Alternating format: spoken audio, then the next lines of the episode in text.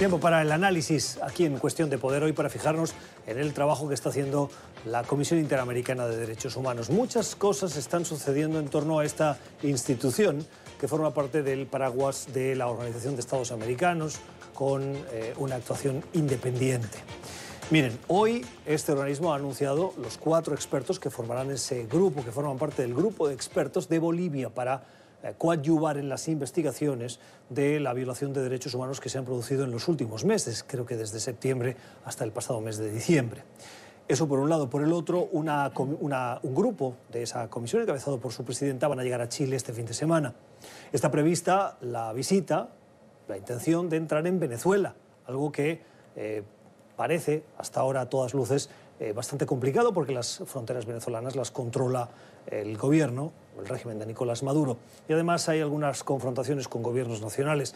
Muchas cosas pasando y todas ellas de relevancia eh, lo suficientemente importante como para que hoy eh, nos acompañen aquí en el estudio la presidenta de la CIDH, la señora Esmeralda Arosemena, Señora Rosemena, gracias por estar con nosotros. Muchas gracias. Es la primera vez que la tenemos en este estudio, es un así placer. Es, así es. Y también nos acompaña el secretario ejecutivo de esa comisión, de esa CIDH, el señor Paulo Abrao. Señor Abrao, gracias. Gracias a ustedes. Eh, quiero comenzar preguntándoles eh, o preguntándole por la visita que eh, va a realizar a Chile este próximo eh, fin de semana. La encabeza usted, si no estoy mal. Sí, y así es. eh, la tensión que hay con el gobierno de Chile por los acontecimientos que se han producido, ah, ¿en qué punto está?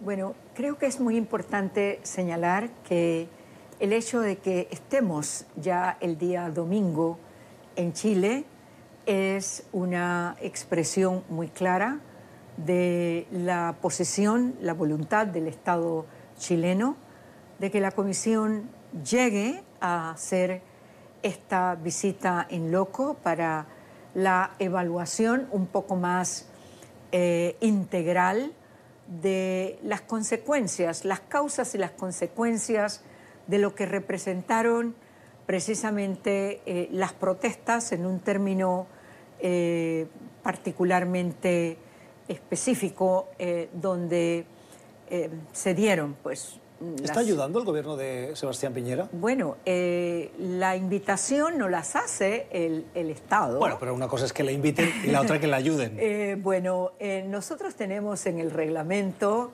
esto ha sido unas comunicaciones que hemos tenido con distintas autoridades del Estado y precisamente lo que en nuestro reglamento se plantea es que el Estado que nos invita está obligado a garantizar que nuestra gestión, que las acciones que tenemos que desarrollar allá sean lo más completas posible. Lo que pasa es que, por ejemplo, en México se produjo el caso de Ayotzinapa y hubo un grupo de expertos, se avanzó, hay cosas muy positivas, pero una de las lecciones que nos deja esa visita es que el gobierno mexicano, si bien les abrió la puerta, no les ayudó.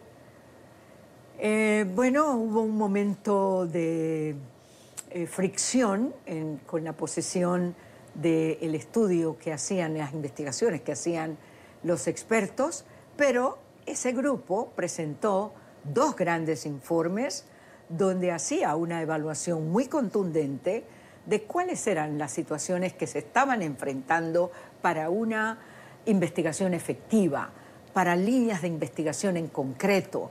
Entonces, hoy el gobierno de eh, López Obrador lo que ha hecho es que estamos reinstalando el GIEI precisamente con el objetivo que esto tiene, que es de coadyuvar a las instancias oficiales.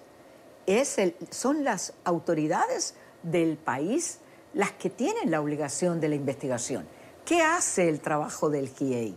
Es un punto de apoyo, es coadyuvar para que esa mirada externa, esa mirada es de- del, del- del- del experto, pueda indicarle a la autoridad nacional, mira, las líneas de investigación tenemos que trabajarlas de esta forma ¿Qué? para asegurar respuestas. ¿Qué, qué, qué lista o qué brillante es la diplomacia, esas palabras, coadyuvar, no es monitorear, no es dar instrucciones, aunque en el fondo va hacia hacia ahí, ¿no? Hacia intentar eh, asegurar que el trabajo que se está haciendo es un trabajo transparente, independiente y libre. No nos vayamos de Chile, porque sí me interesaría Ah, que, bien. que- que hablásemos de Chile. Oiga, en Chile ustedes van a intentar poner negro sobre blanco sobre presuntas violaciones que se produjeron por parte de carabineros y autoridades, eh, fuerzas del orden, sobre manifestantes.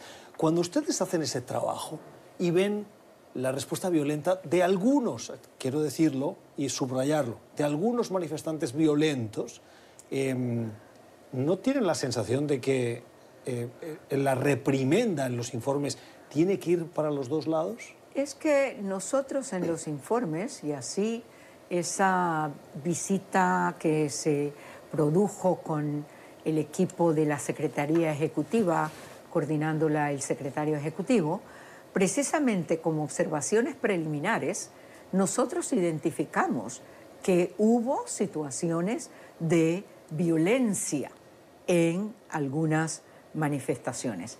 El estándar interamericano es que el Estado tiene la responsabilidad de que en el manejo de las protestas haya la suficiente eh, cobertura de seguridad, de protección, basada en respeto a los derechos humanos, para que esa, eh, se pueda identificar que esa- esas respuestas violentas tengan una, una respuesta inmediatamente de control y no una respuesta global a la protesta de una manera que puede representar violación de derechos. Sobre Chile. Bueno, el tema, esperan? el tema es que la comisión entrará en el país y me parece que ahí hay un punto realmente importante. O sea, los estándares interamericanos, como dice la presidenta, son estándares que, primero, rechazan toda y cualquier forma de violencia. Segundo, establecen que es obligación del Estado generar la seguridad.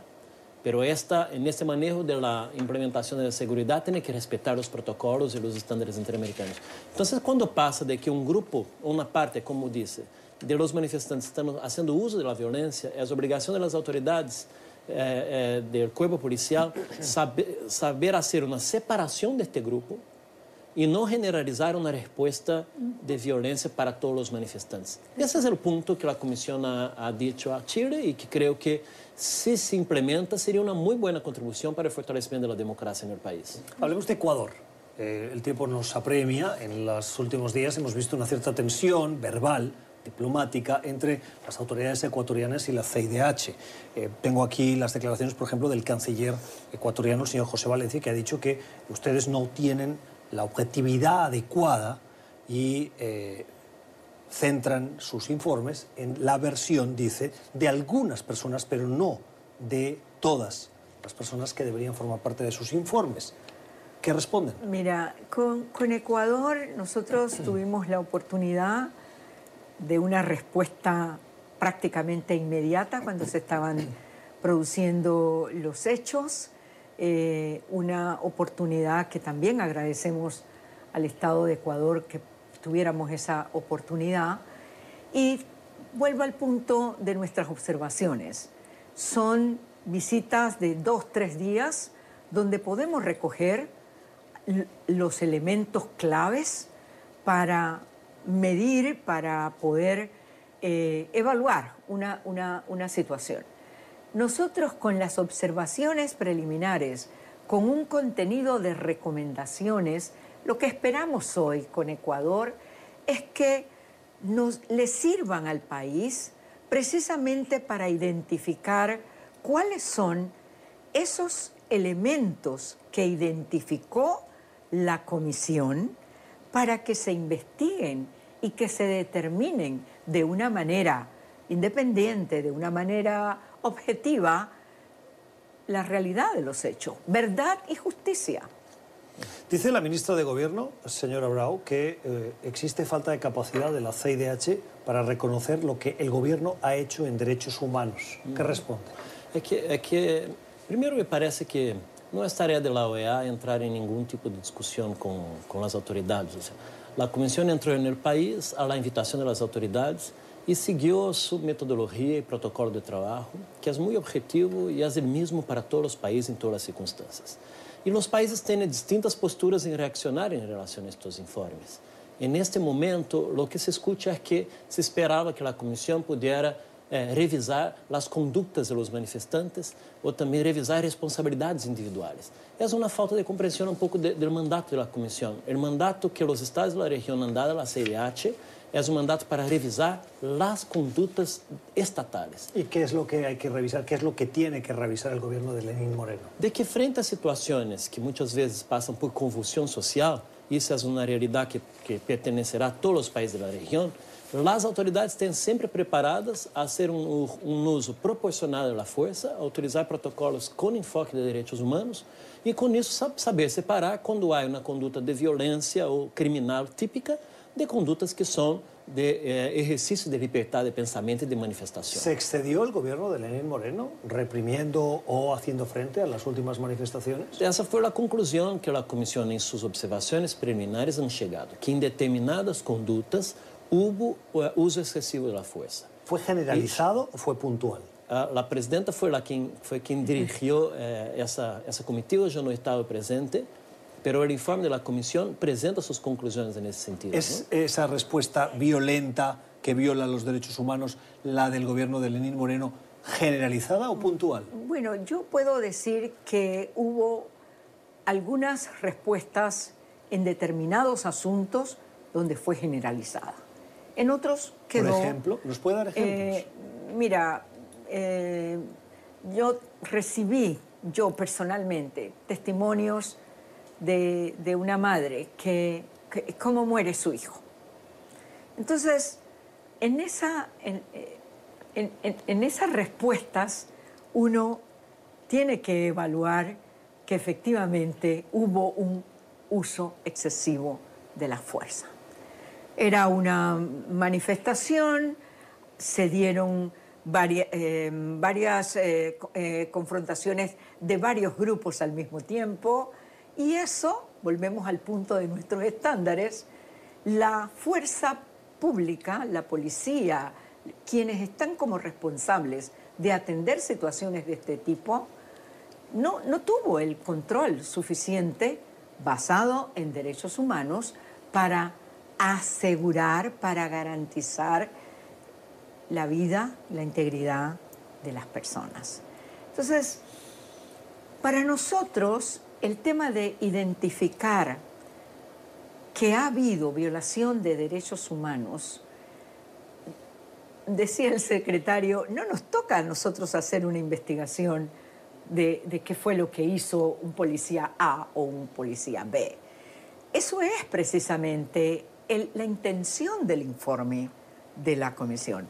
Ese es el propósito de la comisión cuando visitamos a convocatoria de un Estado a un país para, y vuelvo a la palabra que, que me parece que te gustó, coadyuvar. No, no, no es que me gustase, pero sí. muchas gracias. Porque... No, pero eh, a, al Estado a buscar una fórmula que, a ver, ¿qué quiere Ecuador hoy? La reconciliación fue un momento crítico, hubo una situación donde la, sociedad ecuatoriana sintió la necesidad de, de, evaluar qué nos está pasando. Entonces, hoy es cómo vamos a reconstruir esta confianza y esta credibilidad en la gestión de gobierno. Presidenta, necesito eh, que me ayude con la brevedad. La principal recomendación que le hace hoy al gobierno de Lenín Moreno, ¿cuál es? Que estudie las recomendaciones que hemos hecho, que coloque en el plano de importancia y trascendencia que pueden tener las instituciones comprometidas para alcanzar una respuesta. Para terminar, quiero hablar de Venezuela. Ustedes han anunciado, a invitación del considerado presidente encargado de Venezuela, Juan Guaidó, como presidente de la Asamblea Nacional, que van a visitar eh, el país entre el 3 y el 7 de febrero. Esto es a la vuelta de la esquina. Eh, y quieren constatar la situación de derechos humanos. El gobierno de Nicolás Maduro no forma parte, se ha retirado de la OEA. Y Nicolás Maduro controla las fronteras. ¿Qué tenemos que esperar ese día 3? Que usted llegue al aeropuerto o los miembros de la comisión y que les inviten a volverse y ahí termina todo. Bueno, eh, la respuesta positiva de la Comisión para realizar essa visita em loco tem como premissa a legitimidade da invitação. A partir de aí, nós teremos dois cenários. Um cenário no qual as autoridades de governo de facto não nos permitem entrar. E, obviamente, que a comissão vai sair dura para denunciar uma vez mais as restrições da proteção à vida e à integridade das vítimas. Porque gran, a grande motivação da comissão estar aí presente é por as vítimas, por as pessoas que estão sendo massacradas e violadas de maneira sistemática em seus direitos e que estão há mais de três anos solicitando à comissão para ingressar no país. E a CIDH há mais de 12 anos pedindo para entrar. Situação que se modifica a partir de julho do ano passado, quando a Assembleia Geral reconhece o novo governo e o governo invita a comissão. Então, nossa responsabilidade é responder a esse chamado uhum. e ir para tentar é, desnudar uma vez mais essa situação. E segundo, é, vamos, obviamente, reafirmar a integralidade do mandato da comissão à luz da Convenção da Corte Americana para seguir monitoreando a situação dos direitos humanos, que em verdade a comissão já lo está sendo, nunca interrompido. Estamos exatamente nesse momento preparando e elaborando, elaborando um novo informe situacional, independentemente de entrar ou não. E lá hora a comissionada Esmeralda assum, assumiu há 15 dias a relatoria para a Venezuela, que antes estava com o comissionário Guiguren, que terminou seu mandato y tiene la gran responsabilidad de construir esa nueva agenda de respuesta de la Comisión para el Tengo futuro. que terminar, le doy 20 eh, segundos. Bueno, sobre Venezuela. Eh, Venezuela para nosotros es una prioridad hoy. Necesitamos atender. Eh, nosotros esperamos que las autoridades nos permitan entrar. Eso es una petición que hago a través de tu medio, que nos permitan entrar y que podamos efectivamente buscar las fórmulas de, de, apoyar eh, las gestiones en defensa de los derechos humanos de muchas víctimas. El trabajo de Niñas, niños, adolescentes, mujeres, hombres. El trabajo, decía, de la Comisión Interamericana de Derechos Humanos, que hoy tiene en su cabeza más visible a la presidenta que hoy nos acompaña, la señora Esmeralda Arosemena, y también a su secretario ejecutivo, Paulo Abrau, que han estado aquí en Cuestión de Poder. Gracias a ambos por su trabajo, por su empeño en denunciar esas violaciones en este lado del mundo y por habernos acompañado esta noche. Gracias a ustedes. Muchas gracias. Pueden volver a escuchar esta entrevista en nuestro podcast, en Apple y en Spotify, y hacernos llegar sus comentarios a través de la cuenta de Twitter Cuestión Poder NTN24.